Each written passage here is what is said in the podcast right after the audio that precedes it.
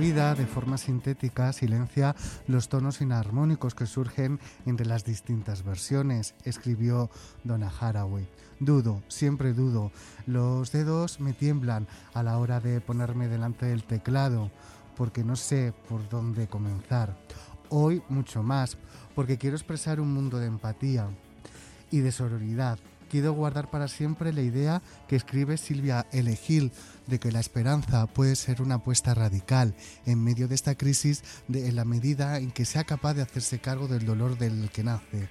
También nos aliamos y queremos formar parte de esa ternura radical frente a la guerra y la violencia, la ternura radical y esa profunda apuesta política que hay contenida en ella.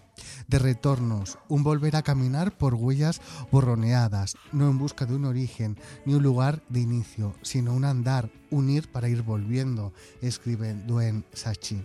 Ampliar no es borrar, indica Javier Sáez. No hay centro, ni rigidez, ni sequedad, ni estamos muy seguros. De algo sí, nos interesa la política de las emociones y queremos seguir indagando en qué manera y cómo podemos guarecernos, protegernos, porque ya sabemos, desde que lo escribiera Judith Butler en Vida Precaria, que en parte cada uno de nosotros y nosotras se construye políticamente a través de la vulnerabilidad de nuestros cuerpos, como lugar de afirmación y exposición. Bienvenidas, bienvenidos, bienvenides al gesto más radical en Ágora Sol Radio y en el 88.5 de la FM en Radio Almaina, Granada. Hoy de transfeminismo o barbarie con Lidia López Miguel y Ana Orantes.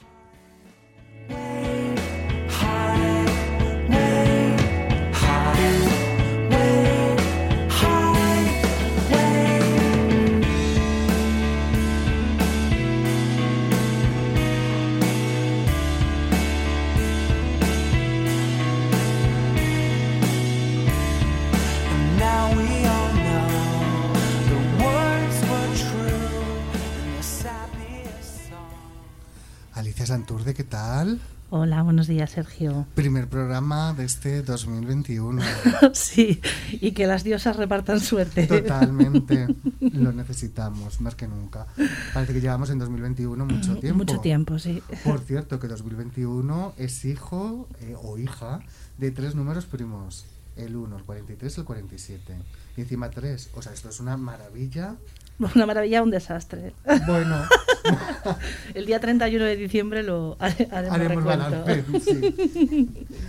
Eh, en este capítulo del gesto más, ra- más radical contamos con dos maestras, activistas, editoras de Caótica, Li- eh, de Caota- de Caótica Libros, Lidia López Miguel y Ana Orantes. Hola Lidia, hola. Muy buenos Ana. días. Buenos días. Muchísimas gracias por vuestra invitación. Es un placer estar en el gesto más radical con vosotros. El placer es nuestro, por supuesto.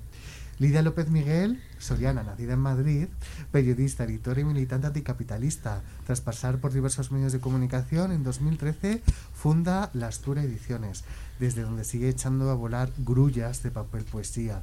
Quiere estudiar filosofía y ser madre. Ama, que no es poco. Ana Orantes, Arandina, acogida en Madrid, gestora editorial, webmaster y activista queer, diplomada en educación social y especializada en diseño y marketing online. Trabaja desde siempre con y entre libros. Como diría Foucault, trabajo para con- construir ventanas donde antes solo había pared. Y menudas ventanas y qué vistas. Bueno, no- no- nos encanta que te gusten las vistas. ¿Cómo surgió la idea de la editorial Caótica Libros? La, la idea de caótica estaba en la cabecita eh, de Ana primero, así que, que que lo cuente ella porque yo simplemente me, me sumé a su barco. Sí, la idea de, de Caótica Libros, como hemos, eh, has- bien has dicho, llevamos muchos años entre libros y era un proyecto que tenía en la cabeza desde hace bastante tiempo y, y quería lanzarlo y justo lo lancé en, en pleno caos sin, sin saber que el 2020 va a ser un año tan, tan caótico. El nombre ya estaba puesto, lo prometo. Y eh, el proyecto nace eh, por, por todas las cosas que yo he ido leyendo, las que he ido trabajando, también por mi formación de, de educación social y que quería compartir con, con los demás reflexiones, sobre todo textos filosóficos, eh, sobre todo se va a basar en ensayo y nace un poco de, de ahí, con, con cuatro bloques temáticos importantes, son feminismo, ecología, eh, transhumanización, ética, que si queréis luego hablamos un poco sobre ese término, Sí, y, sí. y teorías queer.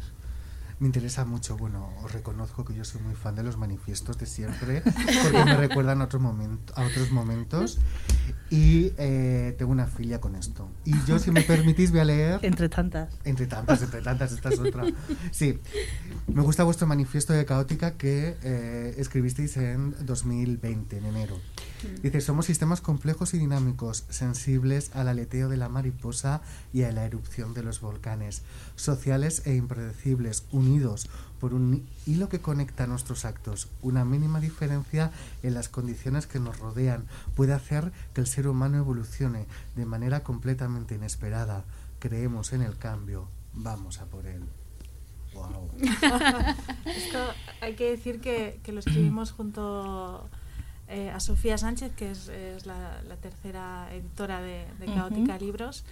Eh, estuvimos en Sevilla con ella para, para formular todo esto y, y nació este, este manifiesto que creíamos que era una forma muy buena de, de presentar Caótica, porque las tres somos como muy de, muy de calle y muy de activismo. Y muy de manifiesto, ¿no? Y, de- La y- y- intención. y muchas horas de poner en común un manifiesto que no es fácil Claro. ese, ese trabajo de, de escuchar y poner en común y, y ceder ¿no? para Ujú. poder hacerlo, ¿no? ¿Y de dónde surge el nombre? Porque vosotros realmente lo que proponéis es, es un nuevo orden mundial, ¿no? Más que un, más que un caos. Sí, un poco porque también relacionamos que, que de- dentro de- del caos, cuando están las cosas eh, patas arriba, eh, uno se para más a reflexionar y a decir Ujú. por, por dónde tiro. Y yo siempre he estado muy ligada a esa palabra, al Sí. caos, y por eso, por eso nació, nació caótica. Sí. Y es cierto, porque en momentos de, de crisis son en los que vuelves un poco a las raíces, ¿no? Y, y te, y te repiensas. O sea, Ahí que en ese sentido creo que, bueno, sí que, aunque logísticamente ha sido un mal momento, creo que a nivel eh, de, de reflexión sí que ha sido un, Sí. un buen momento para, para, vuestra, para vuestra editorial y en los conceptos que, que ofrecéis, por lo menos en, en los dos libros que nosotros hemos leído hasta ahora. Es del caos, ¿qué es el caos? ¿Qué es el caos? Bueno, el caos es, es esto. Sí. No, no dejamos de vivir en un caos por mucho que alguien nos diga que esto está muy, muy reglado y muy normativizado. Que sí, nuestra sociedad hoy aquí en Madrid pues tenemos unas normas, ¿no? Pero, pero en general en el mundo, el mundo es un caos. La gente, todos, los- mucha gente, millones de personas se van todos los días sin saber si van a comer. O sea, vamos a ver, esta, esta realidad que vivimos aquí es ahora nosotros, pero no, no es una realidad general. Desde es- nuestro privilegio. Sí, claro. efectivamente, el mundo es un caos. Me gusta mucho eh, lo que escribís. En el caos las palabras, en el caos las ideas, en el caos la diversidad, en el caos la visibilidad, en el caos la revolución. Eso es, es eh, sacar todo eso de, de- del propio caos, del desorden, eh, sacar lo que hay que visibilizar, las cosas importantes, la diversidad, sacar todo eso de, de ese mejunje. Sí, yo creo que sí, algo hemos aprendido de este 2020 que mayoritariamente nos ha dejado cosas horribles y tremendas, ¿no? Pero, pero creo que en general eh, hemos aprendido a que precisamente la situación del caos, cuando somos conscientes de lo que pasa, empezamos a valorar más eh, Sí. lo que no estamos haciendo, ¿no? Cada uno desde su individualidad, pero también desde lo social, porque al final tú te planteas, dices, bueno, yo estoy aquí confinada en mi casa, o sea, no tengo problemas, estoy en mi casa, tengo calefacción, no pasa nada. Y toda la gente que no tiene donde confinarse, ¿no? Es- Mm. y creo que el- este caos que estamos viviendo está dejando a la luz muchas miserias que durante mucho tiempo han querido ocultar y evidentemente ya no se puede porque ya no hay mantas que lo tapen, o sea que, Claro. Que creo que... bueno, Miserias eh, materiales y, y, Morales. y emocionales y morales, es cierto. Sí, sí, sí. Yo me planteaba una cosa con todo esto que decía, eh, nos hemos dado cuenta de que no, no nos hacemos con hogares para vivir, sino para transitar. Son no lugares, ¿no? Al final. Porque en el momento que te ves encerrado durante un periodo largo de tiempo ahí, eh, no, no tu hogar es, es incómodo y tienes que volverlo a, a reajustar, ¿no? Y, y hacerlo como otra vez, eh, pues eso, esa sensación Sí. de pertenencia. Nosotras mismas, y bueno, hace poco leí un artículo de, de un arquitecto que hablaba precisamente del confinamiento y de y de cómo estamos viviendo eh, dentro de los hogares el confinamiento, ¿no? Y de repente nosotros nos damos cuenta de que estamos empezando a usar partes de la casa que no usábamos nunca porque la habitación de invitados, no sé qué, Sí. tal. Bueno, pues es que se puede trabajar en el salón, se puede trabajar en la habitación de invitados y estamos habitando nuestra propia casa de una manera distinta y decir, bueno, pues eh, hoy vamos a pasar el día en, en la habitación de invitados. En plan, por, por salir del salón. Sí. ¿no? Y, y un poco también reinventar la casa y, y empezar a entenderlo. Y dices, es que Sí, eh, realmente esto, es un, esto es un sitio en el que vamos a vivir y estamos aquí todo el día metidas. Ya no estamos todo el día en la calle, vamos a hacer otras cosas. Sí, creo Sí. que todos hemos empezado a, a valorar ese concepto de hogar que decías tú, Sí. eh, de valorar ese sitio, esa como esa cabaña que tenemos cada uno y también el no poder eh, compartirla con, con los que con los que queremos, ¿no? Sí. También otra reflexión del caos. De hecho, teníamos tantas ganas de que viniese alguien a casa que esa, esa habitación, que antes no era una habitación de invitados, la, la pusimos así para que viniese algún invitado, pero todavía no ha podido venir. Venid, venid a casa. Y luego esta cosa que no sé si habréis sentido vosotras, que yo he sentido, que todos hemos querido, todas hemos querido un cuarto propio conectado y al final se ha convertido en una especie de trampa. Cuidado con lo que deseamos. Bueno, cansancio mental La absoluto. fatiga. Sí, que, que hastío. Ya llega un punto que al, al principio como que dices, bueno, va, mira. Yo al principio decía, mira, qué bien, me ha venido un poco de parón, porque de verdad estaba absolutamente saturada. Claro. Y al final, cuando llevas dos meses, dices, ostras, ya... O sea, ya no, ya no solamente económicamente, que evidentemente Por sí, ¿no? supuesto, claro. Pero también moralmente era como, jolín, ya, ya, ya necesito empezar a ver a gente, ya Un necesito empezar... mover, Lo que, lo que comentabas tú antes fuera del micro, ¿no? Ese, es el, el- el que te toquen una mano, un extraño. Sí, eso, por favor, Ay, extraños, tocadnos. Tenéis mi consentimiento. El tacto, el tacto, que es muy importante. Bueno, fue una apuesta clara. El primer libro que publicasteis fue Manifiesto Cyborg de Donna Haraway. Bueno, esto es una declaración de intenciones Sí. ya. Se empezar Ajá. arribísima. Es arribísimo, sí. Sí, eh, empezamos redactando ese, ma- ese manifiesto que leías antes y, y Donna Haraway para, para las tres eh, es un referente y decidimos eh, rescatar este manifiesto que realmente es un texto que está dentro de otro, Sí. de otro libro de, de Donna Haraway, pero justamente este, este, esta obra traza todas las líneas que, que queríamos y que queremos tratar en, en Caótica y refleja mm, pues, todo, toda la visión ecológica, feminista, eh, transhumanista y, y queer. Sí. Y, y creíamos que era un, un buen libro para definirnos y, y salir con él a, a la calle, así que esta- la verdad es que estamos muy muy contentas. Hicimos una revisión de la traducción porque uno de los problemas fundamentales que nos encontramos, eh, eh, como, como bien has dicho, ellos eh, soy, soy periodista, Ana es educadora social, es verdad que llevamos muchos años en el mundo de la edición. Y, y hay veces que nos enfrentamos a, a textos filosóficos que nos cuesta mucho comprender, ¿no? Y, y aunque hacemos una lectura eh, y estamos intentando siempre estar eh, formadas y tal, hay cosas como que dices, jolín, es que esto que yo he tardado en comprender, en que es la sexta vez que me lo leo y estoy empezando a pillar Eso, algo, ¿no? Eh, Mm. eh, o sea, queremos que esto Sí. eh, tenga un reflejo a nivel general, que la gente pueda Mm. acercarse a estos filósofos, a estos textos actuales y, y no, y no lo deje en la primera línea porque diga, mira, es que ya he leído tres palabras y no entiendo ninguna, Mm. lo dejo. Acer- acercar, acercar un poco también eso al, al común de, de la gente, porque de lo que se está hablando son temas que nos, que nos afectan a todos. Y, y creo que acer- acercar el pensamiento y la filosofía a todo el mundo es una, es una labor que yo creo que es de las principales que tenemos en Caótica, como pasa también con el tema del transfeminismo, ¿no? que supongo Sí. que luego hablaremos. Sí, Hay una frase muy buena que ponéis en el prólogo de.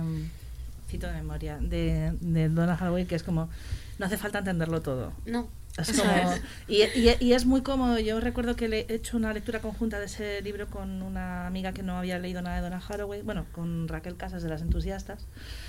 Eh, que nos suele escuchar. Hola Raquel. Hola. Y, y, y él cuando lo leyó dice como, ah, vale, no pasa nada. No pasa nada porque no entienda todo de esta señora, porque es, es cierto que tiene unos conceptos mm, complejos y que requiere, bueno, pues eh, muchas lecturas, reflexiones y buscar otras fuentes, ¿no? Que no es que te la leas y digas, venga, va, ya tengo a Donna Haraway integrada en mi, en mi discurso, porque no. Y, y eso es como, y, y la, la cuestión esa de la calma, no pasa nada, no hace falta entenderlo todo. Acércate al texto, macéralo, entiende hasta donde tú llegues, lo que te empape y a partir de ahí haz un, haz un trabajo de pensamiento, ¿no? Que me parece y eso me pareció súper acertado para, para quien quisiera acercarse a esos textos que siempre parece que tiran para atrás. Sí, es que es fundamental. Yo la primera vez que lo leí no entendí prácticamente nada. La segunda vez empecé a entender algo y, y- y- y yo creo que me lo habré leído cinco o seis veces y, y ya creo que comprendo la mayor parte, pero no no todo, ¿no? Porque, pero bueno, también está, está bien que te deje una ventana abierta a tu propia reflexión y no tengas que entender todo a pie juntillas, ¿no? Sobre todo que no, que no te cree una sensación de, de no soy capaz Claro. de, de comprender esto que me pasa. que te, parece que tienes que ser un académico muy versado para leer un texto Sí. Eh, feminista con los conceptos que No, tiene. Donna Haraway, que más son muy interesantes porque eh, habla de la deconstrucción del, del ser humano tal como lo conocemos y una reinterpretación y reinvención en base a, a otros valores de los que tenemos todos integrados. O sea, Claro, Sí. Además hay que tener en cuenta es un texto de los 80 ujú. Mm. y que cuando lo lees es totalmente actual. Sí, Y, y estamos en eso todavía, en la deconstrucción. Es verdad que, que, que puede parecer un poco denso eh, eh, la obra, por- porque no, no es fácil lo- los conceptos que, plantea, pero es lo que decíamos con, con el prólogo, es una puerta a, la reflexión, a que cada uno lo lea de- desde su perspectiva, con la calma y que... eh, Que le ponga sus propias palabras al sí, fin y al es ¿no? reaprender, es rehacer y reaprender y, y reflexionar. Al, al fin y al cabo es un concepto tan básico como la ruptura de humano-máquina-animal. eso es. Y es una cosa que, que llevamos viviendo muchos años, pero a la que no le hemos puesto un nombre. Porque las ortopedias Exacto. están a la orden del día, todos llevamos ortopedias. Y Mm. eso ya es una, es una ruptura, ¿no? Es, es eh, la combinación El- del el humano-máquina, ¿no? conectado. Efectivamente. El móvil ya es una extensión nuestra. Pues Y, y saber ponerle a todo lo que nos está sucediendo un discurso y unas palabras es fundamental para, para pensar en lo que estamos haciendo y dónde queremos ir. Ahí ya, ya enlazamos con el tema de la transhumanización y, Eso todo, es, y todo esto, ¿no? Sí, es verdad que las traducciones que se hicieron de todas formas de Donna Haraway fueron complicadas, pero yo estoy completamente de acuerdo que yo le- he intentado leer a Donna Haraway, como tú has dicho, Lidia, ocho veces y no me he enterado. Ahora estoy empezando a entender. Y es verdad que ese uso de la ironía que ella hace, cómo lo explica, La inteligencia. la inteligencia, cómo mm, los atajos y, es, y cómo se despliega es, es interesantísimo. Bueno, y ahora habéis lanzado un libro, Transfeminismo y Barbarie, que es el segundo de la colección. O barbarie, pero y barbarie es lo que debería haber. Has dicho transfeminismo y barbarie, No, barbarie. O, O bar- barbarie. o barbarie. pero debería ser y barbarie. Bueno, Sí, sí. Ahora hablaremos del título Sí. que ha dado, ha dado de, qué sí, hablar. bueno, lo explicáis en el, en el prólogo, ¿no? Sí, Eh, ¿Por qué transfeminismo o barbarie? Sí, eh, la verdad es que nos decidimos por ese título y cuando empezamos a promover el, el libro sí que eh, hubo gente que nos preguntó por qué habíamos elegido ese título, que po- le podía parecer eh, confuso. Y mm, nosotros lo explicamos en, en, el, en el prólogo, que es por la famosa Sí. frase de Rosa Luxemburgo, socialismo o barbarie, y el concepto de barbarie como aquel- aquella persona maleducada que está mm, tratando de forma irrespetuosa a los demás, acosando. eh, por eso, transfeminismo, porque creemos que, que esa es la línea y no la barbarie. Ya, no, sí, por supuesto. Bueno, pero salir a quemar, ¿no? Como dice Alicia. Sí, como- ganas de quemar Ganas cosas. de quemar cosas. Dan, dan ganas, dan ganas. Eso sí, ese tipo de barbarie sí. Sí, sí, sí. Porque además es que esa barbarie es que es muy ruidosa. Y está todo el día traca, traca, no para, no para. Eh, Son eh, pocas pero ruidosas. Sí. Madre mía. Mm, Sí. sí. Bueno, ¿cómo fue el proceso de juntar estas 15 voces? Bueno, leo, ¿eh? Aingeru Mayor, Aichola Araneta, Alicia Ramos, Carmen Romero Bachiller, Carolina Meloni, por cierto, un inciso, Quiero mandar un abrazo inmenso a Carolina, que yo conocí este libro gracias a ella. Por La supuesto. Y amo, nosotras, sí.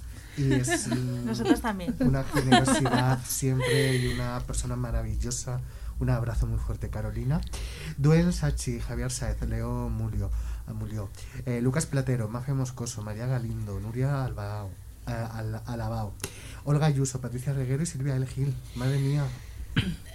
Sí, 15, 15 voces referentes totalmente. Eh, la verdad es que estamos muy orgullosas de, de- de que hayan colaborado en el libro. Que, que es De suyo, forma es suyo. altruista, hay que decir también. Sí, es ¿eh? un libro que- colaborativo. Mm. Nosotros acabamos de empezar y Sí. tenemos los medios que tenemos, pero teníamos muy claro que si queríamos sacar este libro, empezamos a, a hacerlo, a pensarlo en verano, a través de todos estos mm, debates reabiertos que no entendíamos Sí. por qué se estaban reabriendo, que deberían haber estar superados hace más de 20 años Ujú. Eh, dentro de- del feminismo y a mí personalmente me, me preocupaba bastante y veía que estaban que no que no paraba y que, y que iba a continuar y decidimos eh, proponer a, a personas que seguimos desde hace tiempo eh, lo que escriben su activismo Sí. eh, les propusimos escribir sobre esto porque pensábamos también que los artículos que estaban saliendo o, o los tweets se quedan un poco en el aire y Ujú. queríamos a- algo algo más físico y, en- y en papel que estuviera ahí La dignidad del papel es, Sí, sí, es claro, para importante. poder argumentar, ¿no? Sí, también a mí me gustaría aclarar que, que no lo ha dicho Ana porque a ella no le gusta mucho ponerse nada, ¿no? Eh, Estoy desnuda. que- me refiero a ponerse ninguna medalla ni nada. Eh, que aparte de que evidentemente es un tema de actualidad y que está ahora, mismo en, en- en el debate público, aunque no debiera, ¿no? Ayer mismo. Sí, bueno, mira, de verdad. La verdad es que todos los días A mí me, gustaría decir que, que Ana, particularmente eh, de forma personal, ya implicada en el activismo trans muchísimos años, a través de varias asociaciones, y que ha formado parte de su vida y de su crecimiento desde los 19 años. Entonces, no es una cuestión tampoco oportunista de que el tema esté de actualidad y queremos sacar, no, es una cuestión que, en la que ella viene trabajando toda su vida, no solamente a Sí. nivel personal y también a, a nivel profesional como educadora social. Y, y es, es un tema en el que en casa siempre se ha hablado mucho Sí. de, de toda esta cuestión y que realmente nos cabreamos, lloramos, tal, y era como tenemos que hacer algo. ¿Qué Mm. podemos hacer desde nuestras posibilidades? Claro. Esto. Sí, por, esto. por eso digo que, que fue una necesidad, una necesidad sacar, sacar este libro y doy gracias a, a las 15 voces porque hecho, han formado un, un librazo y es un poco la, lo que queríamos transmitir. Somos, somos conscientes de que hay voces que faltan, pero es que no todo el mundo al, al que se lo pedimos nos respondió y algunos también nos respondieron con unas condiciones económicas que no podíamos asumir. Asumir, claro. O sea que- sí, sí. No, pero es, em, es tan necesario, ¿no? Porque cuando ardes, porque probablemente muchos ardemos cuando leemos esas cosas y tienes que guardar silencio. Te queda la cosa de bloquear y ahí apartar la mirada, aunque hay veces que ni siquiera puedes hacer eso porque te quema el corazón, ¿no? Y es necesario un libro para que, bueno, pues para que diga lo que, eh, bueno, pues para que justifique y argumente las cosas que están siendo eh, malinterpretadas y además de manera totalmente eh, torticera, ¿eh? Sobre todo la escucha. Eh, a mí me parece que, o sea, a nivel de edición creo que está muy bien organizado porque empieza con, te sitúa lo que es el transfeminismo, continúa situándolo eh, Lucas Platero un poco espacialmente a partir de donde surge todo el movimiento TERF. Eh, ¿Por qué ahora cuando... que, bueno, eso podemos hablar, ¿no? Porque Ujú. supongo que todos tenemos nuestras teorías de por qué ahora hay este, nueva, este nuevo auge. Y luego termina con, eh, con Echole que, que, luego, que ordena las ideas final ¿no? y, y lo cierra. Entonces, en ese sentido, cualquier persona que mm, quiera tener un poco de escucha activa, que no tenga muy claro el tema del transfeminismo, que necesite revisarse o que incluso esté en contra de ello pero necesite otra puerta, me parece una manera vamos, perfecta de acercarte a un montón de voces y escuchar, ¿no? ¿Qué tienen que decir? Y, y el por qué, que me parece lo más importante en todo Sí. esto. Sí. Hablar desde mm, escuchar al que a- a- al que lo está sufriendo, ¿no? Mm. Porque La, la idea era formar un libro plural, eh, que no todos los artículos fueran, fueran iguales, sino que Eh, unos, son, unos son más académicos, más teóricos, aunque sí que, que les pedimos que, que fueran cercanos, para, que- porque lo que hablábamos antes, queremos que la gente pueda leer los textos y, y comprenderlo perfectamente sin tener que ser un gran académico ni teórico. Eh, entonces, unos son más teóricos, otros son más periodísticos y otros son más experiencias personales. Y pensamos bastante el orden y sí hemos puesto quizá uno más, uno más teórico, con otro más de experiencia personal y justamente terminamos con, con el Chole porque deja unos conceptos bastante claros, que ella, ella es sexóloga y sabe muy Sí. bien lo que, lo que dice. Y, y ese, ese fue, fue el orden. Luego también hay, quisimos que hubiese una buena representación, que aquí se lo tenemos que agradecer sobre todo a Carolina Meloni, de, de voces eh, de Latinoamérica, eh, como Duen Sachi, como Más Moscoso, Sí, eh, María Galindo. María Galindo, Sí. por supuesto, la propia Carolina, que, que aparte de hablar de, de todo la cuestión transfeminismo, también te hablan de la cuestión de colonial Claro. y lo relacionan y creo que es una Mm. puerta abierta también para que el discurso entre en América Latina, en fin, que, que, Para no- bueno, sí, para hemos intentado va- que fuese bastante representativo. Sí, pero para nosotras eh, todo eso va de la mano y Claro. está, está relacionado. Entonces, eh, ahí en, lo- en los textos se, se refleja. Sí, adem- además son, son muy diversos y en esa diversidad también ves, ves no solamente distintos, mm, distintos fondos en la escritura, distintas temáticas o distintos trazados, sino también las propias eh, formas de escribir son muy, muy complicadas Claro. y son muy distintas y las hemos querido respetar tal cual nos las enviaron los autores y las autoras porque, porque hay gente que escribe con X, gente que no, gente que dice unas palabras, gente que dice otras, ¿no? Sí. Entonces, claro, por, eh, yo que sé, Aichole, por ejemplo, en, en ningún momento menciona a las personas transexuales, menciona a personas en condición de transexualidad, ¿no? Cada uno tiene una, una forma de, de, de hacer el discurso y, y lo hemos mantenido en todos igual, también en la propia forma de la disposición de los textos, que a veces se puede ver que no están igual en, todas, en todos los capítulos y es por eso, porque los autores nos los han pasado así y hemos querido respetar también la, la forma del texto. Sí, eh, como, como cada uno usa su lenguaje in- inclusivo. Al final es la representación, ¿no? Buscar las voces y la representación y las diferentes formas de representarse. Ahí está. Porque si no, al final caemos en el mismo juego de, de encasillar y, y definirlo a, a cada uno, ¿no? Hmm, Al final. eso Por eso es. creo que es, que es importante. Sí, eso se percibe en la lectura del, del libro, desde luego, que tiene diferentes formas de entender el, el- el transfeminismo y, y estar transitando y, y a mí que obviamente no es una cuestión experiencial mía me, me resulta muy interesante escucharlo así Y muy poético además. El hilo que yo creo que también conecta Sí. son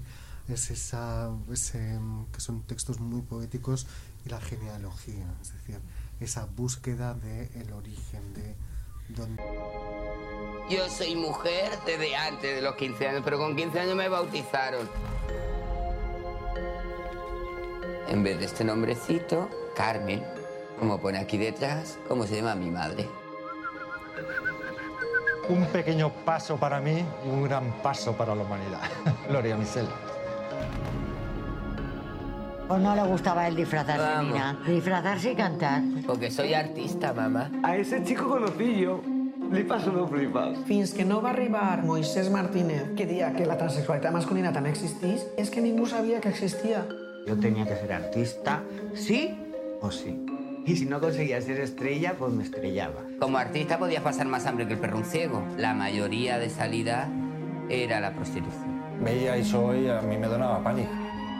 Las han cogido, las han apaleado, las han violado. La societat ja és conscient d'aquesta diversitat que n'hi ha, perquè ho ha vist en els xiquets, xicotets. De Mallorca. Soy transexual. No es algo que elegí. Yo pensaba que estaba solo. Ya conozco más gente, pues me siento mejor. Si en ese momento me hubieses apoyado, yo ahora no tendría estos dilemas o problemas. Su padre digué, tú no es que eres hombre, tienes que morirte hombre. Pero si suenan bien, Emilio. Mira. A nuestro padre le dije todo lo que tenía que decirle. ¿Cuánto tiempo llevas esperando este momento? Toda mi vida. Hoy te has puesto las luces. Hoy sí La mía no va a pasar desapercibida, ¿no? Si compañeras mías han ido a la cárcel, han sido torturadas por ser transexuales, ¿cómo yo no voy a luchar por esta causa? Tin pánico. Me digan travelo y maricón o lo que siga. Eso... Se me juzga con los ojos de la ignorancia y con las manos del verdugo. Ser una mujer y luchar por lo que tú quieres es muy duro y quieres tenerlo muy claro que vas a luchar por esto pasando por encima de lo que sea y lo que sea es mucho.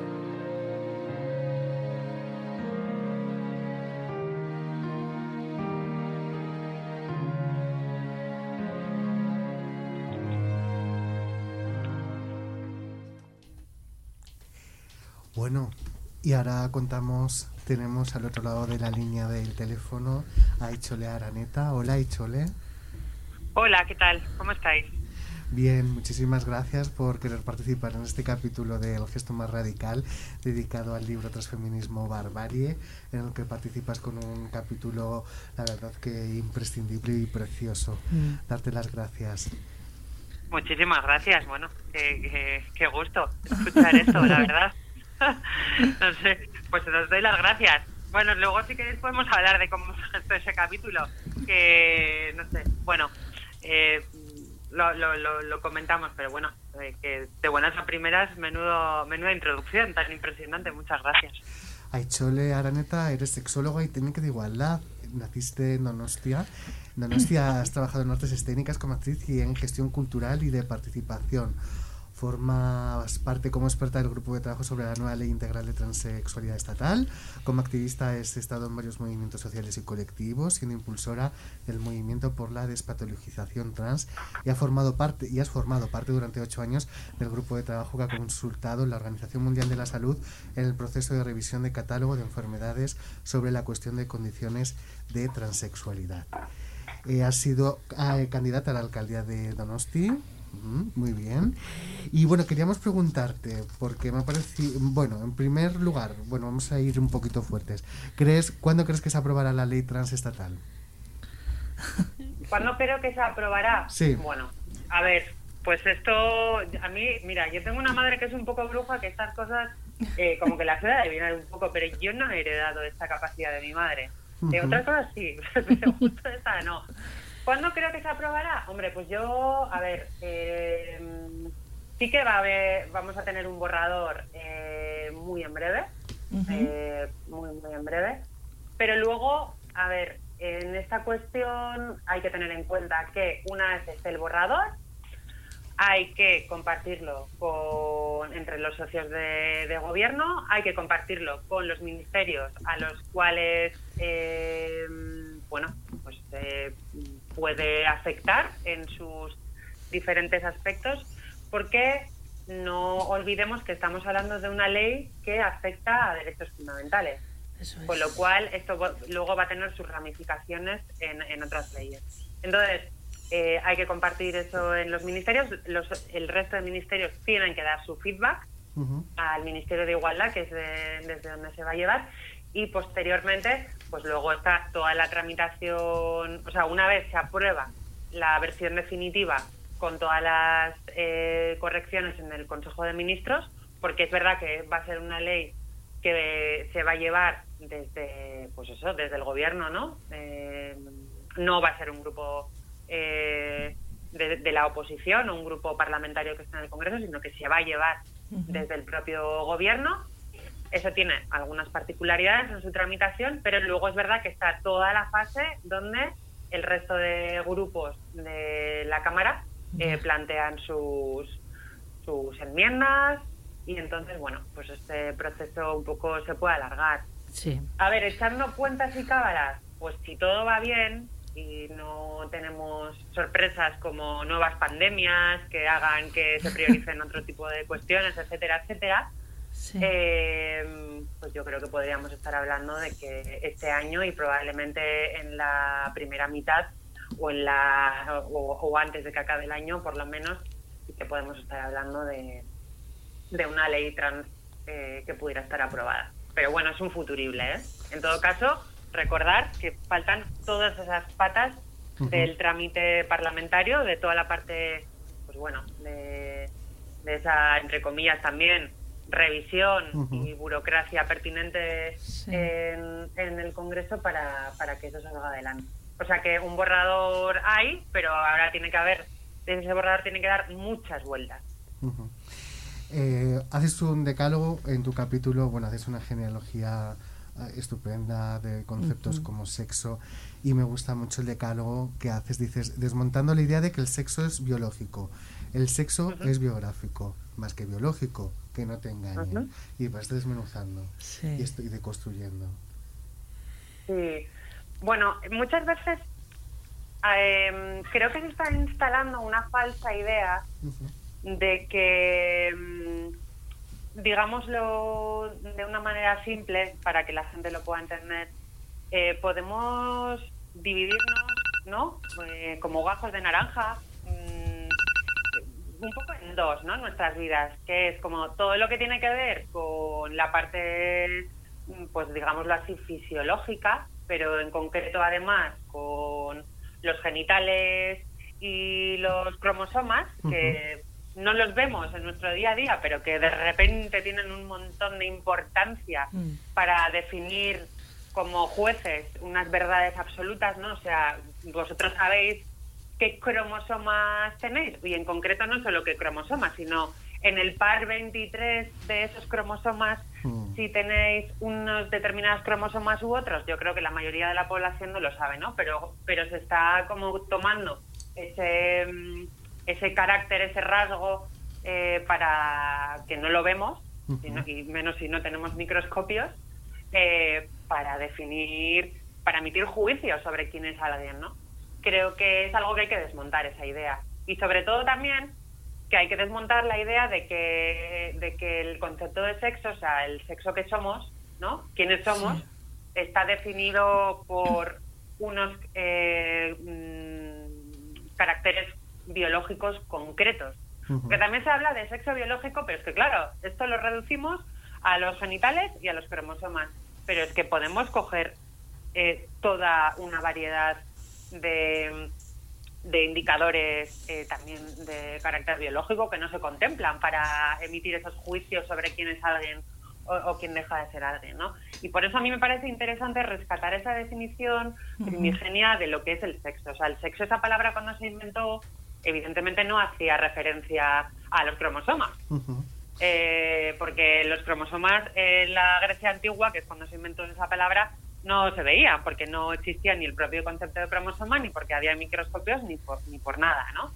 Entonces, eh, eh, esa definición original del sexo, que luego lo hemos tra- transformado en, en- lo hemos simplificado, ¿no? En genitales y también el sexo que hacemos, o sea, cuando nos acostamos con alguien o cuando hacemos ciertas prácticas con nuestros genitales, otra vez, pero esa definición del sexo original era mucho más rica y era mucho más amplia y respondía a la cuestión de, de, de de- la identidad, de quiénes somos, ¿no? Y creo que eso se nos está olvidando, está quedando sepultada por, por, pues, por estos discursos reduccionistas que lo que nos vienen a decir que el, el sexo lo podemos traducir en eh, una zona de, de nuestro cuerpo, que son los genitales, que tienen su propio nombre, curiosamente, que se llaman genitales, y no sexo, y también tiene un sentido el que se llaman genitales, a nivel eh, de lenguaje tiene un sentido, eh, porque los genitales vienen de genus, Sí. eh, la partícula genus, que es la que genera, la que genera nuevas generaciones o la que, la que puede tener la capacidad de, de contribuir a generar nuevas generaciones, es decir, la de procrear, ¿no? Pero por eso se le llama genitales y no sexo. Y, y toda esa riqueza al final la hemos acabado convirtiendo en eh, una postillita que le ponemos a esa palabra sexo, que es sexo biológico, y que con eso queremos decir genitales y cromosomas. Y esta definición tan, tan, tan, tan reducida de lo que significa sexo es la que se está utilizando para excluir pues a una serie de personas, a una comunidad, a un colectivo, pues que, que no entramos en, en el imaginario social de lo que debería de ser una mujer o de lo que debería de ser un hombre, ¿no? Básicamente. Entonces yo reivindico que el sexo no es biológico, que efectivamente eh, cuando se inventó esa palabra no, no tenía eh, esos matices ni estaba reducida a los genitales y a los cromosomas y que es muy interesante rescatar mm, pues la definición original de lo que es el sexo, porque ahí desmontamos un montón de discursos que sirven para excluir y para negar ne- derechos a, una comunidad de personas. Al final es una búsqueda como de una estructura súper tradicional, ¿no? O sea, la, llevar a, a una eh, monogamia reproductiva social para, para mantener el capitalismo, ¿no? Que es a partir de ahí, esto lo explica mu- también muy bien Brigitte Vasallo en, en, en su ensayo, el hecho de que todo este tipo de, de, de concepciones de lo que es el sexo y demás eh, vienen a raíz de querer crear estructuras económicas eh, fijas entre, entre nosotros. Hay una frase de tu eh, de tu artículo que me encanta, que es eh, eh, que dices, eh, porque desistir de quien se es es algo imposible.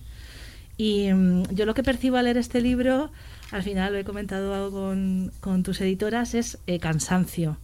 Tiene que ser muy cansado estar todo el día, ¿no? Porque parece como que mm, el- simplemente el hecho de existir es como una batalla, que parece que tienes que estar justificándote constantemente. Eh, ¿Lo sientes así o es algo que percibo yo desde fuera?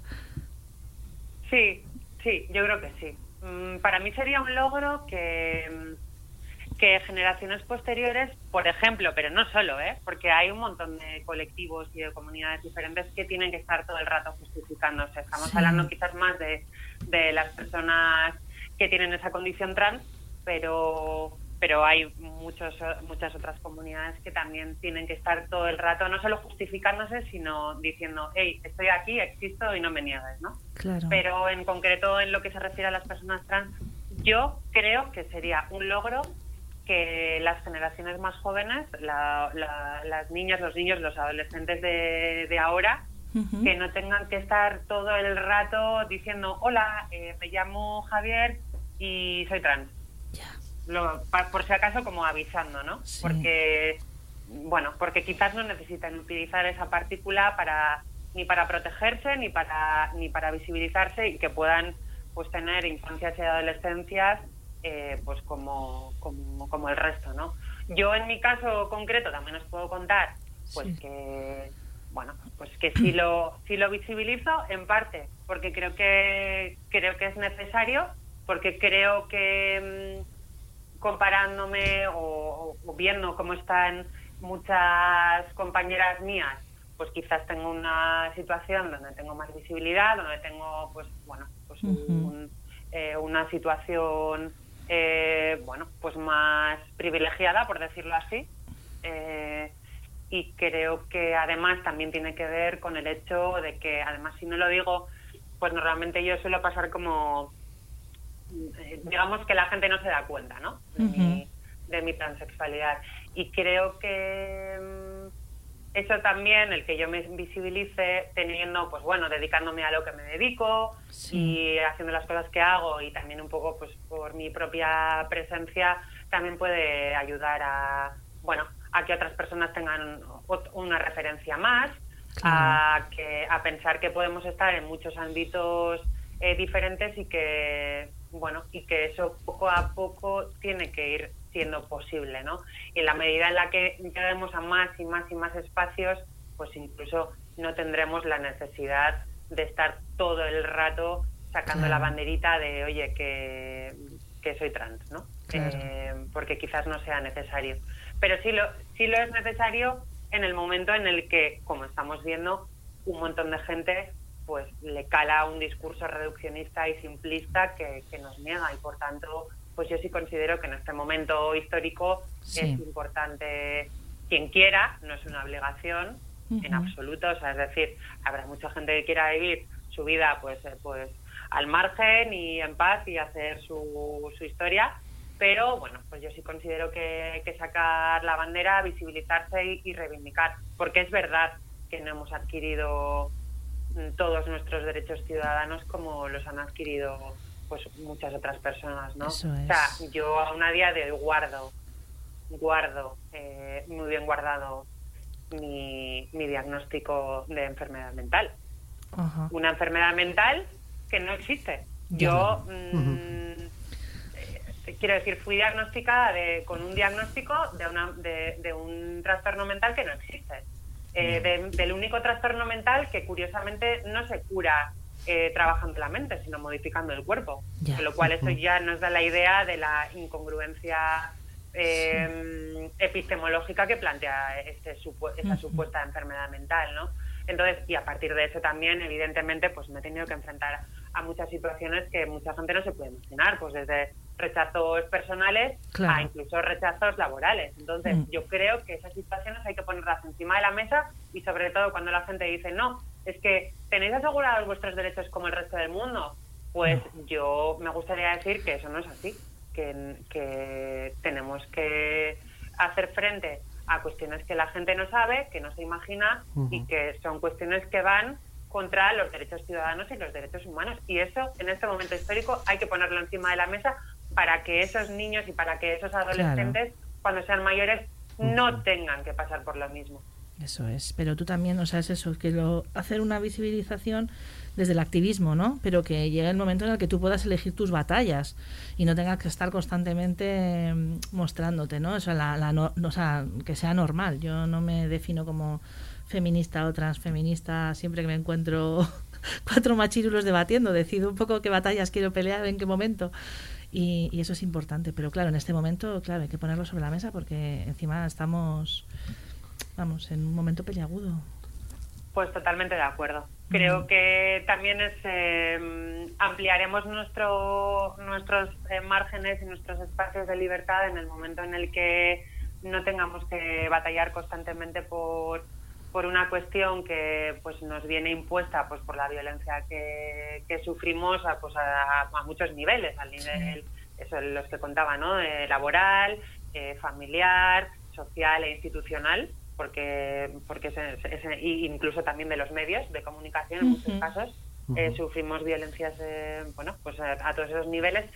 Y bueno y poquito a poco con la lucha eh, tendremos ojalá porque Sí. creo que eso es también la pedagogía pendiente que falta por hacer elegir en qué luchas que queremos estar no pero básicamente yo lo que sí vengo a decir es que desgraciadamente aún a día de hoy eh, bueno, la lucha trans es una lucha paradigmática porque es una lucha que pone en el foco el conflicto social para con las identidades.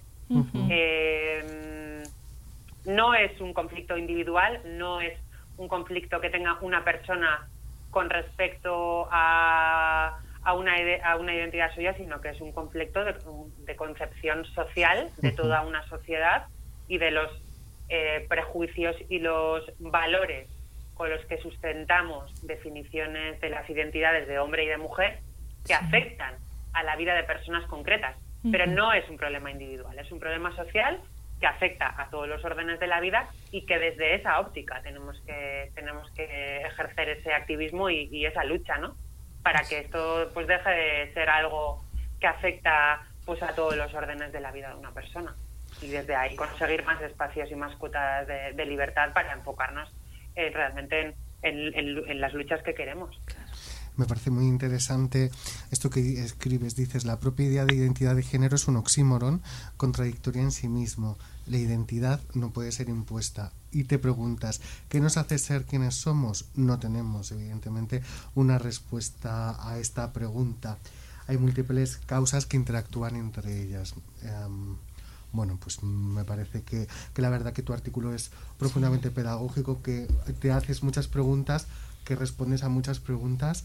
Tenemos aquí a tus editoras que están muy calladitas. eh, hola, Lidia hola, ¿cómo estás, Hola, hola, hombre, sorpresa. ¿Cómo estáis, guapas? Muy bien, un gusto oírte como siempre. Desde luego. He de decir que, ahora que ya la tengo aquí, que mi padre, que es un, un señor de 67 años, que no había oído hablar de esto nunca, ¿no? Aunque es una persona que, bueno, pues la verdad que tengo un padre, unos padres muy, muy avanzados y muy bien, ¿no? Eh, eh, me, me dijo cuando leyó el libro, eh, bueno, me dijo primero, Lidia, gracias por enseñarme tanto. Dice, dice, está buscando a Ichola Araneta porque me parece genial. ¿no? Entonces está ahí viendo vídeos, viendo no sé qué, leyendo todo lo que publica y tal, ¿no? Está on fire con Aichole. Guau. Sí. Sí, es verdad Sí. Que, que este libro no, no solo la idea era para, para gente que estábamos metidos dentro de, todos estos activismos, sino que era para que lo leyera cualquier persona, pues eso, Sí. sus padres, mis padres también, y, y están, están agradecidos y, y cualquier persona que se acerca con empatía eh, lo tiene claro. Eh, Tiene es- claro es que esto idea, es ¿no? eh, una lucha por los derechos humanos. Exacto, sí, me, eso el libro desde luego lo consigue, o sea, te Sí. acerca de una manera muy, incluso si nunca has leído nada, yo creo que hace que, bueno, pues que de eso te pongas un poco en, en la piel del otro, ¿no? Que al final es escuchar, si es que es tan, Ahí tan está, hay que- es, es la idea de que de que con, con esto no, no solo ganan las personas, como dicen, en, condición trans, no, ganamos todos y Eso todas. es. Porque esto es, es algo que nos incumbe a todos a nivel, a nivel social, por mucho que evidentemente, como decía, como decía ella, eh, se está hablando de, de vidas concretas, que es que vamos a ver, vamos a pensar también un poco más allá, ¿no? Claro.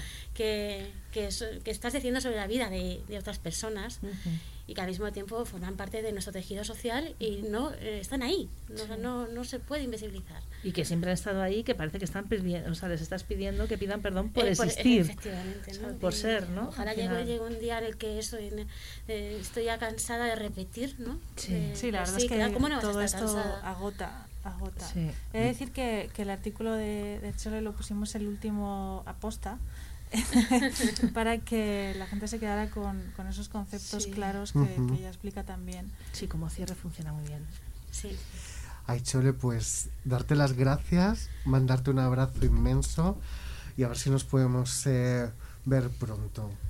Muchísimas Ay, por gracias. favor. Sí, Yo Sí. esto se lo digo ya a todo el mundo. Yo me quiero ver con todo el mundo cuanto antes. Ya sé que la situación está un poco complicada, pero a ver, yo más allá de las banderas, las luchas, eh, todo esto, pero todo eso se lleva mejor con amigas con las que te puedes tomar un algo y Por bailar. supuesto. Porque si no podemos bailar, pues tampoco es tanto nuestra lucha. ¿no? Si no podemos bailar, bailemos en el caos. Es nuestra que- revolución. Así que ojalá, por favor, yo mm, lo pido, no sé, a- a- al- a- al ente astral en el que creamos, que, que nos habilite estar, eh, juntarnos y, y tomar y compartir y, y- y charlar y dialogar, porque al final yo creo que en el diálogo es donde también se pueden llegar a, pues eso, a puntos en Así común, a consensos y creo que en, en esta cuestión, en este conflicto que se ha levantado desde hace poco tiempo, falta muchísimo más diálogo, pero diálogo de verdad. No el combate en las redes sociales, es. no a golpe de tuit de 280 cara- caracteres, sino de Sí. sentarse y de dialogar. Efectivamente. Así es. Muchas gracias. Muchas. Sí, gracias. una, ma- Pues oye, maestra. Un abrazo, Sí. que te queremos. Un Gracias, sí. abrazo. Gracias, ay, Chole. Una- un beso enorme. Beso. ¡Mua!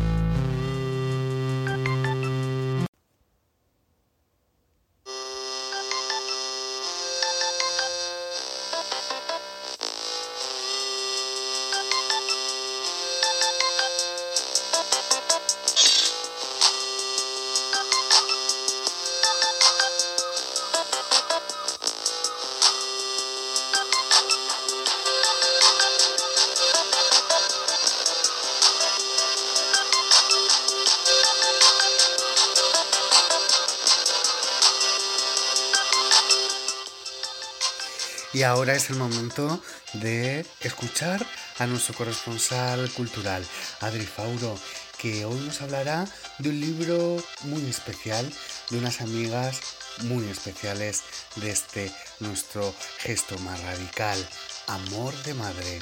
Escuchemos.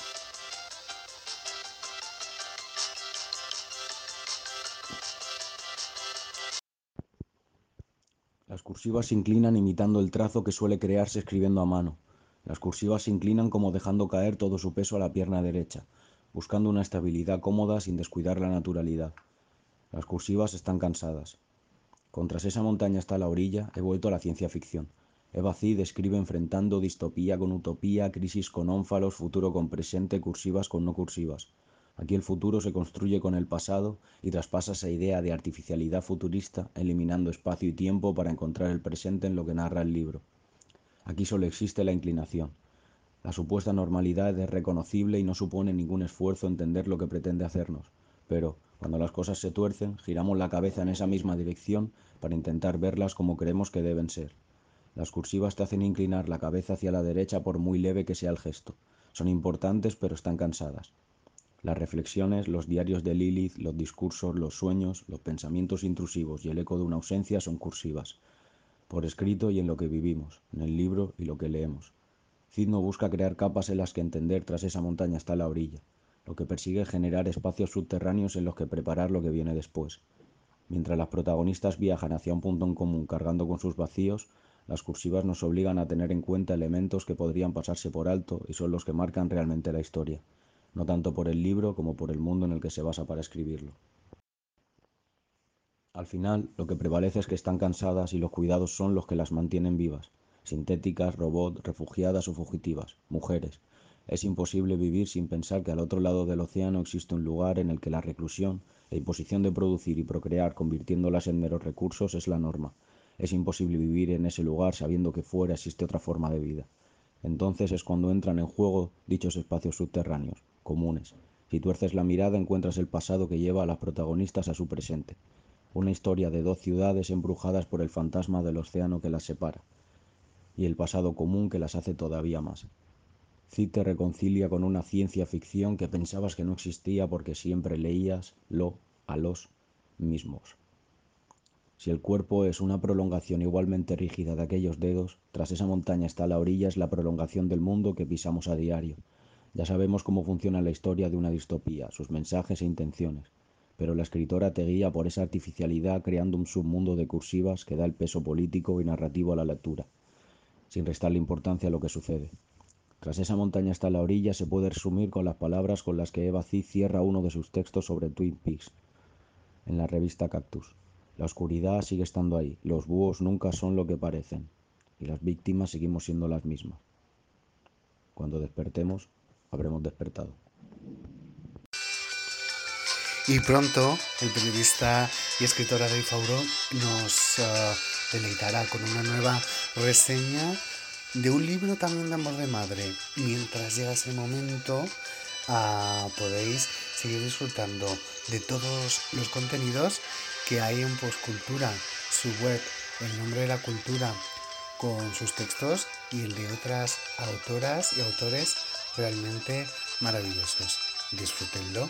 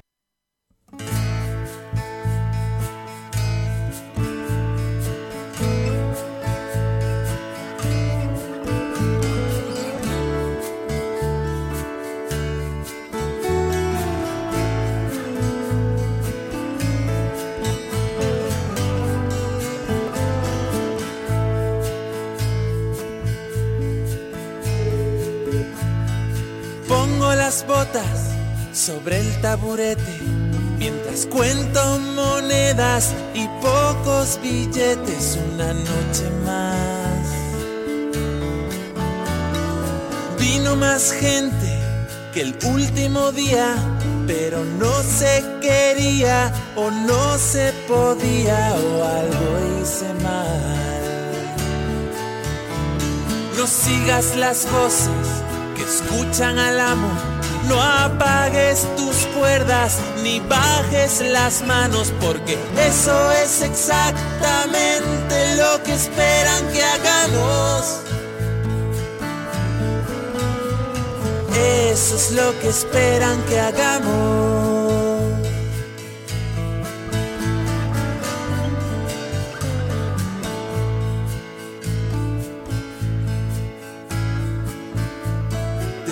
Siguen el frío El hambre y la muerte te acechan, te muerden y tocas más fuerte una noche más. Hay veces que ganas y hay veces que aprendes. Y nadie pregunta si tocas el viernes o no al final.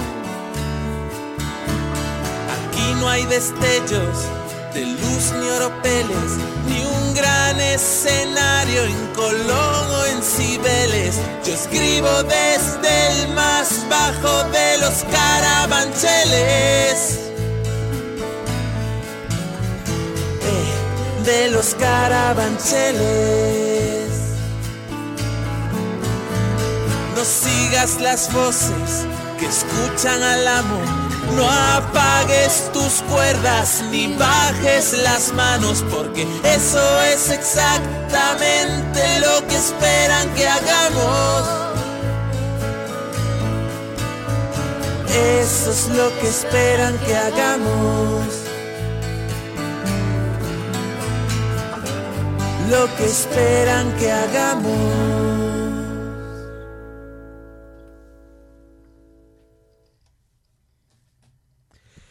Eso es precisamente lo que esperan que hagamos.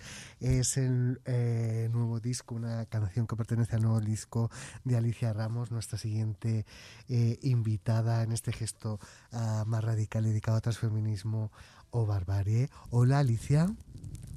Hola, ¿qué tal? Buenos días. Buenos días. Alicia, nacida en Weimar en, en eh, a finales 1969. De... Muy bien. Alicia Ramos es una cantautora de carácter eminentemente político. Tras ganas de quemar cosas, acaba de editar Lumpen eh, Precarie... Uh, precarie ay, me sabía que me iba a trabar con esta palabra, lumpen precariat. Eh, con más lumpen precariat. Muy bien, muchas gracias. Con más arreglos e instrumentación. Su propuesta es bastante ácida, directa y demoledora, pero la gente lo interpreta como humor y se ríe mucho. Puede que sea por la dosis de ternura con que no puede evitar envolverlo todo. Su sonido bebe mucho de las músicas del delta del Mississippi como homenaje a las familias canarias que fueron obligadas por Carlos III a establecerse en la Luisiana tras el final de la guerra de los siete años. Todavía no ha tenido ningún problema con la, la, Audiencia Nacional ni con la Asociación Española de Abogados Cristianos. En noviembre de 2019 ganó el uh, 35 Premio Benito Pérez Armas de novela con El último vándalo y escribe mensualmente en Pícara Magazine y quincenalmente en uh, Contexto. Forma parte del colectivo Sororidades con el que realiza acciones poéticas y musicales allá donde la poesía y la música no suele llegar colabora en este libro de transfeminismo barbario con un capítulo que es esto es lo que están defendiendo que tengo que decir Alicia que me ha invadido la ternura al leerlo uh, por cómo está escrito uh, darte las gracias qué texto tan hermoso te ha salido y tan trágico al mismo tiempo la vida viene siendo más o menos así no hermosa y trágica sí.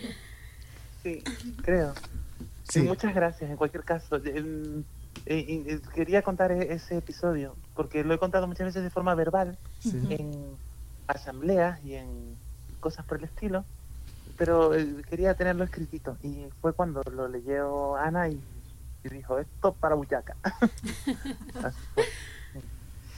¿Sigues eh, conservando tu libreta de anillas en la que apuntas las cosas y dibujas incluso gorgonas, quimeras y crustáceos? Hostia, ¿eso cómo lo sabes? Ah, eso viene del texto. pues estoy, estoy en una, en una situación eh, de- excepcional en la que abundan las libretas, entonces tengo por todos lados. tengo todos los pensamientos que como si fuera un archipiélago, ¿no? Es como esa realidad territorial fragmentada que supone un archipiélago. Pues ahora el, el ya no es una sola, no es, no es una sola isla, sino un montón de libretitas, algunas incluso sin anillas, Sí. que tengo por toda la casa regada. Es adicta a las libretas, en eso, esa filia también la tenemos aquí en el gesto más radical. La compartimos, la compartimos. Eh, que, que luego lo lees y dices, ¿en qué momento escribí yo esta tontería? Pero oye, ahí está.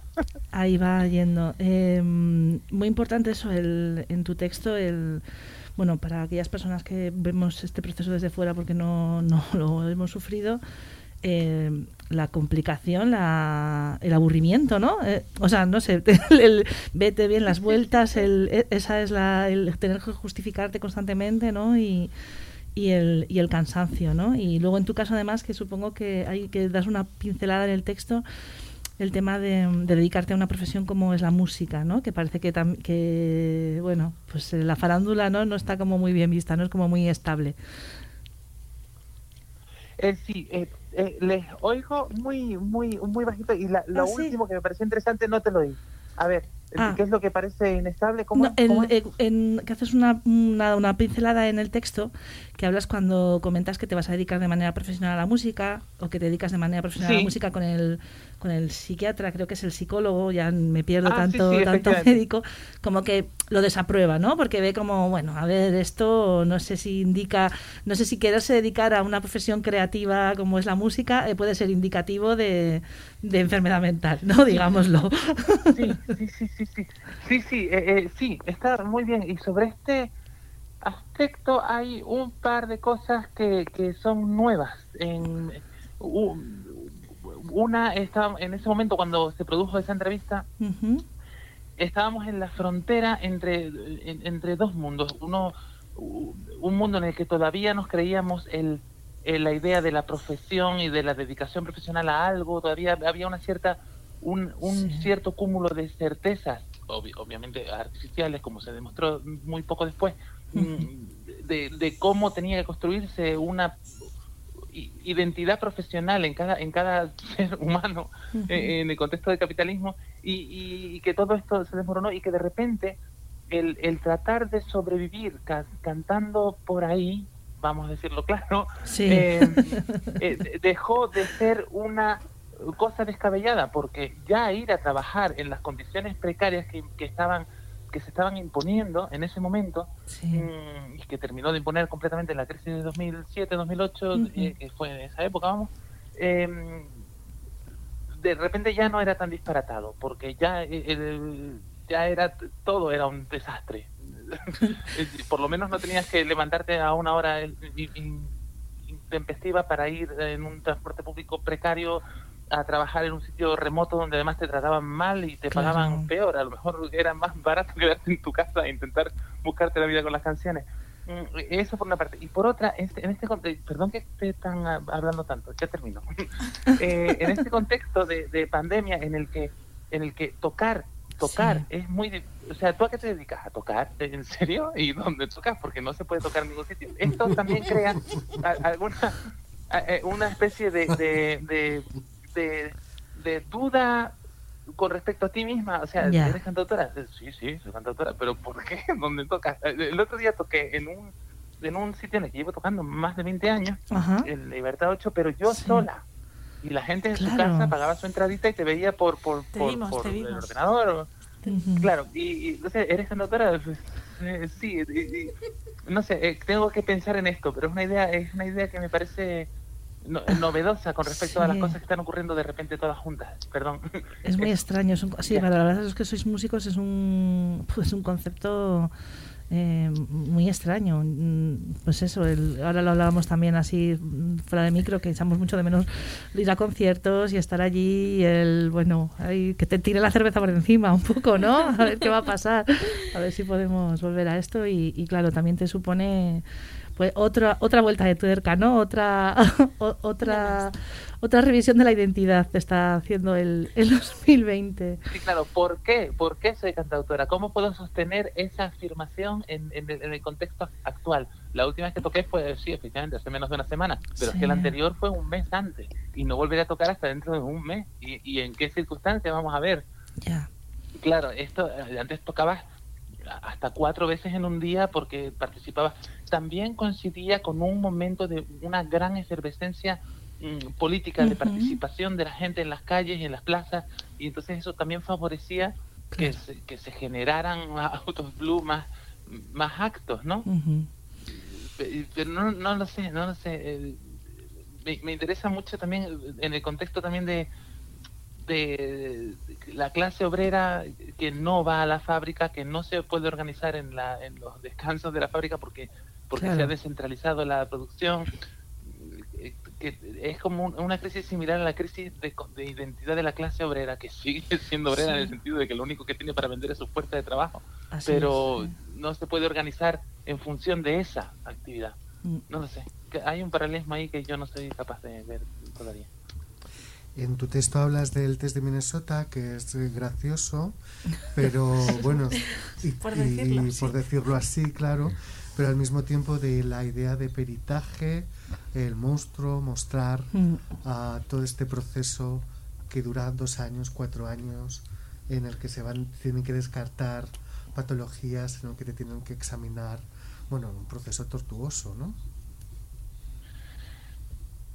Yo te, tuve mucha suerte Ujú. por que soy una inconsciente y soy una inconsciente y, y- y soy muy curiosa y esas dos cosas me hicieron vivir el proceso con un cierto distanciamiento casi un cierto extrañamiento Sí. a pesar de que lo estaba viviendo yo y, y, y- y con mucha curiosidad por ver a ver qué tontería me preguntan el viernes. Se mantiene enganchada ¿no? y, y, y, y, y- y ya siendo un poco cruel también ver con qué cara me plantea esto. Sí, o sea, sí, claro. hubo- una, hubo, no sé si esto está en el artículo o no, hubo una, una pregunta que me hicieron alguna vez que yo le miré al tipo como diciendo, no pensarás que voy a responderte esa pregunta, porque responderte a esa pregunta implica asumir todo el, toda la, la, la infraestructura ideológica que la sustenta. Y, y- de partida no, o sea, es una pregunta a la que solo se podía responder no. Eh, y eso que era una disyuntiva, ¿sabes? Es eso, esta cosa, ¿no? ¿Qué pregunta era? No, no- no me, no me acuerdo, no me acuerdo, pero era algo relativo, era algo muy íntimo, muy relativo a, a cosas que a usted que le importa, ¿sabes? Una, no, no, no me acuerdo, no me acuerdo, no me acuerdo la pregunta, seguro que en alguna libretita de anillas estará apuntada. Seguro que pero era algo, era algo, eh, eh, era una pregunta basada en, en una idea eh, patologizadora del de, de algo no era, Mm. era era como no no no no no, no, niego la mayor eh, no no tolero que me haga usted esta pregunta y, y le miré le, le miré con una cara que expresaba todo ese desacuerdo y, y no Sí. y esa pregunta Yo, la- el, yo creo que le dio vergüencita el test este de Minnesota no, no, entero no he accedido a él, pero sí que he leído Ahí- unas no te- preguntas. no te- Ay, ese no sé, es que igual sí es, es mi micro. Que el test de Minnesota yo no, yo no he accedido entero a él, pero he leído partes. Y yo como mujer cis he de decirte que no lo aprobaría. O sea, no, no, no, no, no lo entiendo. O sea, no entiendo cómo con eso puedes hacer un balance de nada. O sea, sinceramente. Más allá de lo que pueda ser un test que te hagas en la Super Pop o similar, así una cosa así como de, de ocio. La verdad. Es que eh, ese, ese test es, eh, es demencial, es para. Simplemente lo, lo usan eh, como, como una excusa para pat- patologizar algo que no se puede patologizar. Y, y la verdad es que creo que, que ninguna de las que estamos aquí lo pasaríamos. Porque No, yo, yo sí, lo, yo sí lo, lo he leído y eh, tengo muchos amigos y amigas que han tenido que, que pasar por ese, por ese test. Y esto creo que mucha gente lo desconoce y es, es demencial. Mm. Es, es demencial, es querer encajonar eh, eh, identidades y personas en, en conceptos eh, de hace de hace más de 50 de- Claro. 50 más, más de- Los arreglos florales en la iglesia, claro, que a lo mejor, Claro. como dice la propia Alicia, eh, en su artículo Una tía de Bob Dylan, por ejemplo, para hacernos una idea, ah, podría, bueno, pues a lo mejor pasarlo, porque podría preparar arreglos florales para la iglesia local. Pero claro, que a lo mejor Claro, nosotros... A mí no, yo no Nosotras- he tenido esto. Claro, y de ahí esa pregunta de a qué te vas a dedicar, a qué, a qué te quieres dedicar, como diciendo que si, si eres hombre o mujer, eh, tienes que tener una, una cierta tendencia. Claro. Es, es, es demencial. Mm, Sí, sí, sí que lo es. es absurdo sí. Me gustaría mucho preguntar, bueno, te- dices en, el- en tu texto el itinerario se ajustaba a la ley 3 barra 2007 que yo tampoco sabía que existía, que, no- que aún Sí. hoy se conoce como ley trans y que en puridad es ah, solo una enmienda a la ley de registro civil para, re- para permitir la rectificación de la mención de nombre y sexo en la partida de nacimiento en determinados supuestos. Es decir, que es un trámite burocrático que muchos, eh, un sector de determinado eh, de determinadas políticas dicen que ya existe una ley trans estatal cuando es eh, rotundamente falso. Sí, eh, pero, pero, pero, pero a la gente le da igual. Muchas veces estamos, yo creo que esto siempre ha sido así, pero en este momento parece particularmente palmario Mm. que, que, que la, la verdad, bueno, la verdad es una cosa accesoria. Mm, ya. Eh, leerte las cosas, eh, bueno, eh, vamos a manejarnos con los consensos que tenemos inventados sobre las cosas porque te vas a molestar en leer algo que tiene más de 280 caracteres, ¿estás loca o qué? Eh, hay, eh, eh, mm, la, la- la verdad, los datos, los hechos, la- los textos, los putos textos por las diosas eh, son algo accesorio, como bueno, sí, alguien escribió algo una vez, pero no he leído ningún tweet que me lo explique. si no hay un hilo explicándolo, no lo quiero. Eh, explicando lo, lo que yo- la parte que a mí me interesa. Claro, y de la forma en que yo, en la forma que yo quiero. Madre mía. ¿Y a ti qué opinión te da ahora todo este tema de que dentro del, bueno, es que tenemos muy fresco lo del tema del mural de Ciudad Lineal que le han hecho las, femini- las feministas, comillas, el trabajo a, a Vox eh, interviniendo el, el mural previo a, a todas las manifestaciones. Eh. ¿Qué nos puedes decir sobre esto sin, sin que nos cierren la radio? Sí, sí.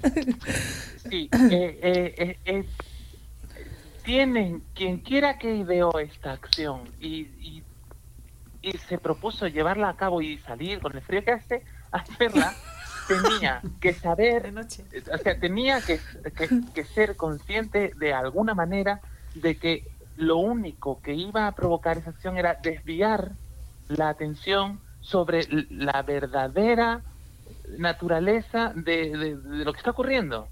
Así es. De, borrar murales a quemar libros va poquito. Sí.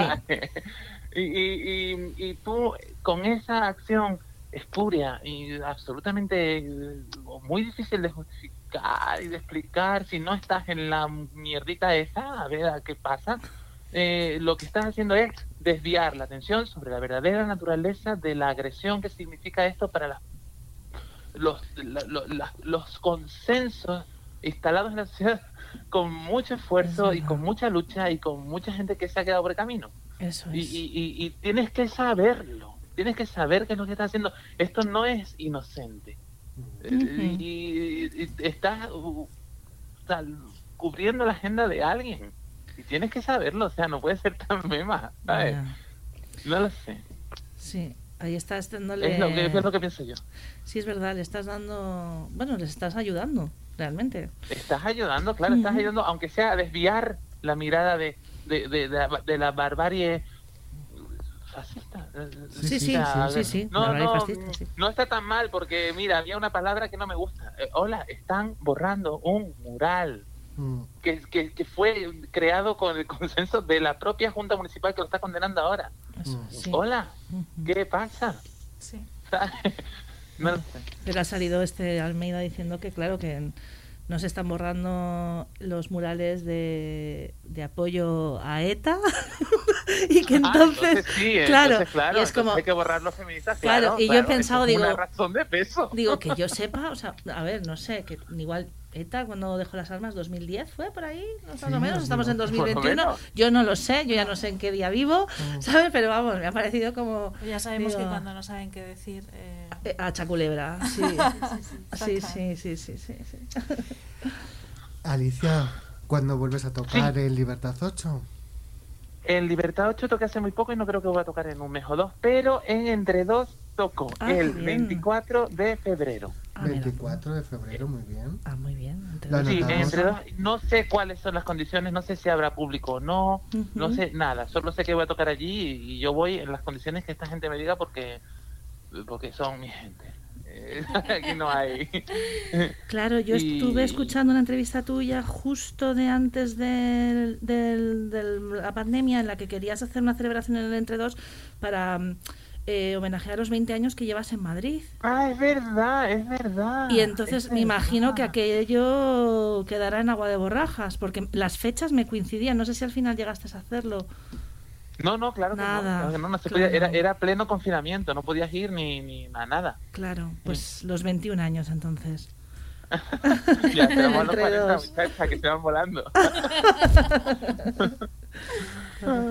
Pues Alicia, un abrazo muy fuerte, muchas gracias. Muchísimas gracias. Te queremos Gracias, mucho. muchas gracias. Un abrazo, Alicia. Mucho. Igualmente. Sí. Gracias, besos, suerte con todo me- y, y me voy a hacer unas berenjenas muy ricas. Un beso. Nos despedimos con una canción tuya, la deriva. ah, mira, esa me gusta a mí y a nadie más. Un beso. Besos, hasta luego.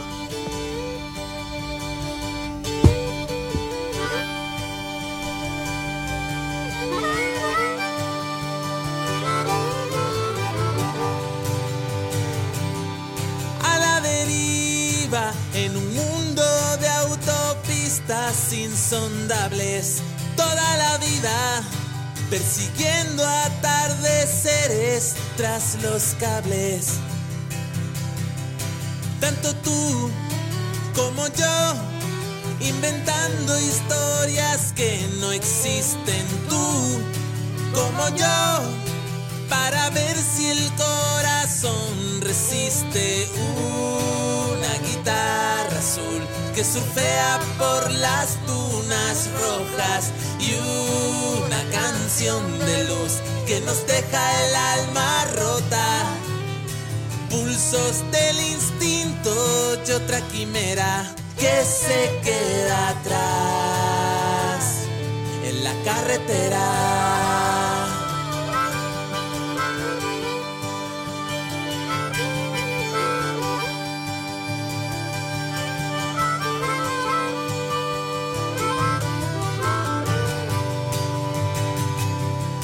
Otra salida era currar en un call center de alcobendas toda la vida, aguantando broncas y no van las ventas.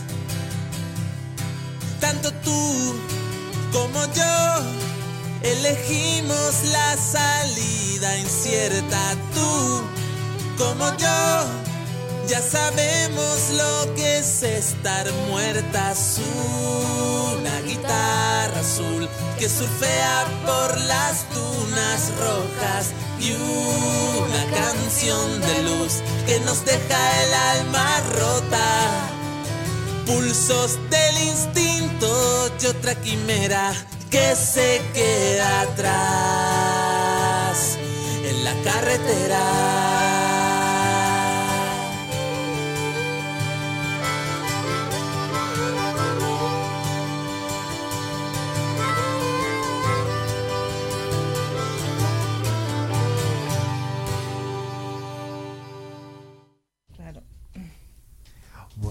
Placer eh, esta conversación con eh, la maravillosa Alicia Ramos.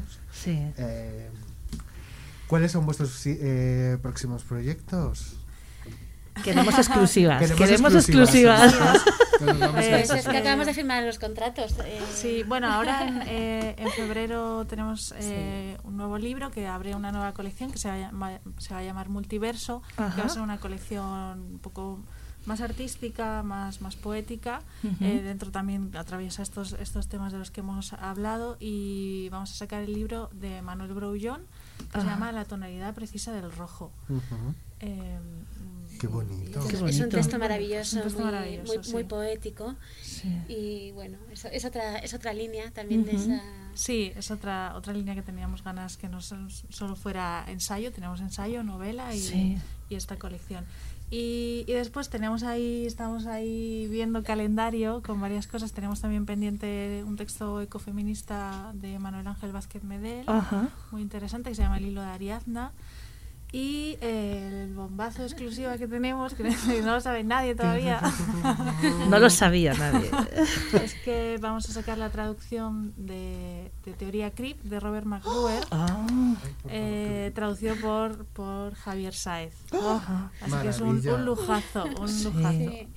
Lo hemos terminado de cerrar esta semana, bueno, Bueno, sobre, sobre todo. Ana, que se ha dedicado mucho más al tema. Y estamos que no nos lo creemos, Claro. porque realmente Max Ruher es absolutamente precursor, bueno, el creador de la teoría CRIP. y, y yo le dije, cuando lo leímos y tal, y dije, "Ana, joder, podemos intentarlo. Claro. No sé, no sabemos eh, cómo va a reaccionar. Sí, y, la verdad es que ha sido, ha Hablamos sido con mucho él. más fácil de lo que pensábamos. Hablamos con él, él nos derivó a su propia agencia, eh, que en este caso ha sido New York Press. Ujú. Y, y ahí a partir, pues eso, a empezar con la compra de derechos, ver el tema de la traducción con, con Javier, que ya Sí. conocía la obra, que le encanta. Porque es, es un texto que, que nos sorprendía que no estuviera todavía traducido Ajá. eh, y es algo que, que va un poco más allá de las teorías queer Sí. y, y que creo que es otra reflexión que tenemos que poner sobre la Qué mesa. interesante. Mira, tengo los pelos de punta. Sergio ya se pone nervioso. Ya estoy nervioso, ya quiero que llegue. No se le puede contar Pues nada. a- antes de verano Sí. creemos que lo, que lo habremos parido. Sí. Ah, pues qué maravilla. Y encima Javier Saez que hace esas traducciones tan maravillosas, Sí, teníamos claro que, que tenía que ser él. Tenía que ser él y Qué hablamos con, con él con, con un poco de miedo también, de respeto, porque claro, Javier traduce para editoriales muy, muy grandes ¿no? y muy reconocidas y nosotras pues llevamos con, con Caótica tan poco, ¿no? que tan poco tiempo que, que, bueno, se lo preguntamos y se comprometió mucho con el Sí. texto porque ya, ya lo conocía y claro, cualquiera que conozca ese texto eh, tiene que plantearse por qué esto no se ha traducido, ni, o sea, no es que no se haya editado en España, es que no se ha traducido al En español. español, sí, Robert está encantado también con que el texto Está feliz, vaya a traducirse. sí. Qué necesario, ¿eh? Es que hay mucho texto y mucha, pues eso, que Sí. está ahí que no... Ahí estamos, sí, la verdad que el, el proceso de investigación a mí me, me apasiona. Claro, claro, claro. Eso, es- eso es genial. Y es una de nuestras grandes apuestas para este Para este 2021, año. porque Pues sí. además eh, es una cosa que comentamos nosotras así en la intimidad, ¿no? Claro, cuando te vas plantando ya en unos determinados objetivos, dices, es que a partir de aquí tengo que mantenerme al subir. Claro. Y, y claro, ya es como, qué presión. Bueno, Qué presión porque bueno esperamos esperamos que, que funcione que funcione bien Sí. queremos que en cualquier caso eh, aunque no sea un libro que se venda muchísimo de golpe que creemos que puede que puede ser que sí porque hay mucha gente esperándolo claro. Sí. sí, eh, creemos que es un que es un libro de fondo y que como en el caso Así del es. transfeminismo que es una cuestión que, que todavía no, no ha explotado, está ahí latente, tiene que explotar. Sí, de la que hay que hablar. Y Y de la, de la que hay que hablar. mesa. Y si no se genera el debate, hay que generarlo. eso es. Entonces, bueno, estamos muy emocionadas, la verdad. Qué bien, Lidia, Ana.